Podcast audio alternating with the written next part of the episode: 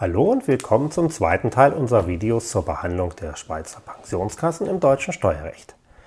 Heute geht es um die steuerliche Behandlung der Beiträge und wo diese in den deutschen Steuererklärungen eingetragen werden müssen.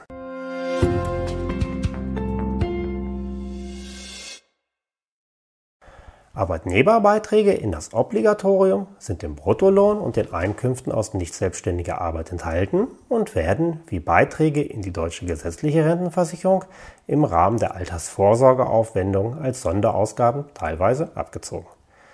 Arbeitgeberbeiträge in das Obligatorium sind steuerfrei bis zu dem Betrag, den der Arbeitgeber als Beitrag zur deutschen gesetzlichen Rentenversicherung zahlen müsste.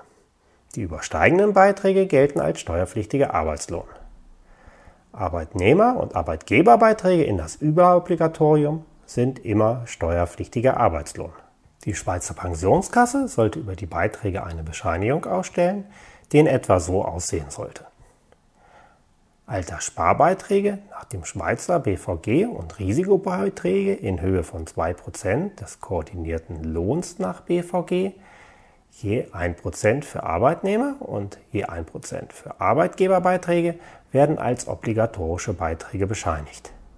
Von den eventuell nicht als obligatorisch oder überobligatorisch bescheinigten Beiträgen gehören die Verwaltungskostenbeiträge und alle weiteren Beiträge, zum Beispiel Sanierungs- und Stabilisierungsbeiträge, zu den obligatorischen Beiträgen.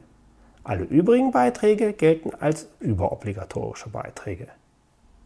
In der Anlage NGRE für 2018 sind die Beiträge wie folgt einzutragen.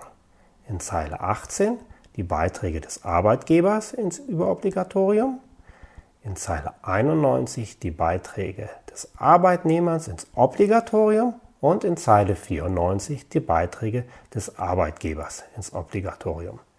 In der nächsten Woche geht es dann um die steuerliche Behandlung der Auszahlung. Vielen Dank und bis zur nächsten Woche.